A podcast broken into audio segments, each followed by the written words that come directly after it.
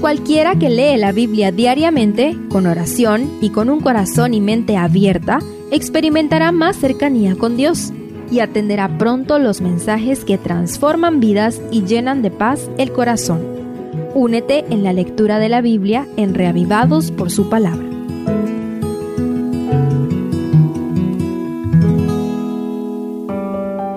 Salmo 123 es una ferviente plegaria en procura de ayuda en momentos angustiosos. El cambio del singular al plural la convierte en un canto nacional que probablemente era entonado en las peregrinaciones a Jerusalén. Acompáñame a estudiarlo en dos partes.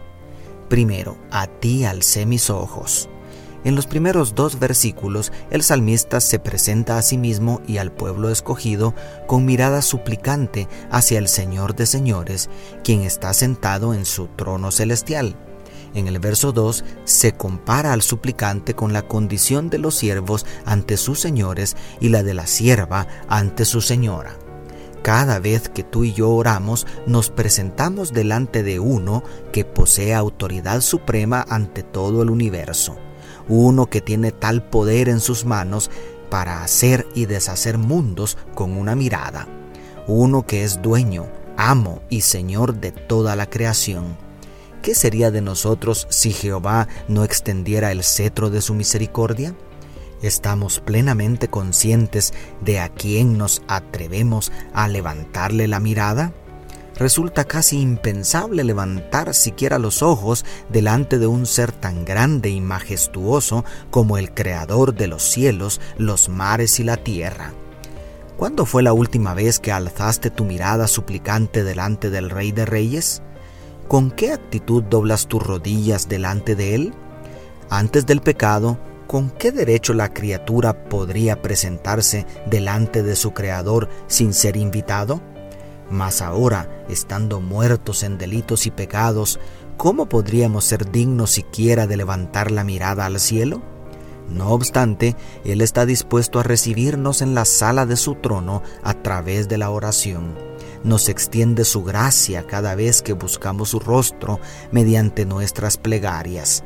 Oh, si pudiéramos entender con qué temor y reverencia miraba el siervo a su Señor en la antigüedad, Tal vez entonces mostraríamos más respeto por el Señor de señores.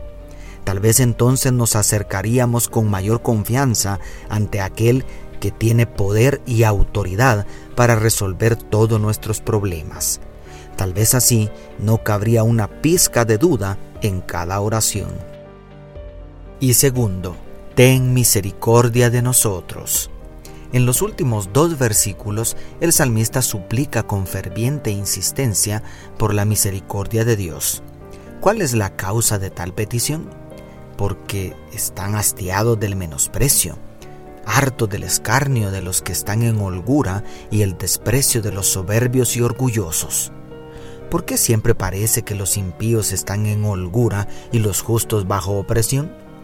¿Por qué se deleita tanto el pecador en el pecado, mientras los que se esfuerzan por hacer el bien sufren bajo la sombra de la angustia y el dolor? ¿Por qué se burlan los hijos del diablo de los hijos de Dios? ¿Por qué los malos publican con orgullo sus fotografías en las fiestas y los buenos parecen avergonzarse de portar la Biblia bajo el brazo cuando vienen del culto de oración? ¿No te parece que algo está mal? ¿Cuántas veces hemos clamado a Dios por misericordia ante la vergüenza que soportamos porque el mundo entero se burla de nuestra fe? Oh Dios, coloca tu colirio en nuestros ojos para ver la realidad. Los deleites temporales de este mundo no se pueden comparar con la recompensa eterna que tienes preparada para los que te aman. La leve tribulación momentánea que hoy soportamos es un cero a la izquierda comparada con la gloria venidera. Aún en el ardor de la prueba, la persecución, la angustia y el dolor, hemos de contemplar las manos del divino alfarero puliendo nuestro carácter para prepararnos para el reino de los cielos.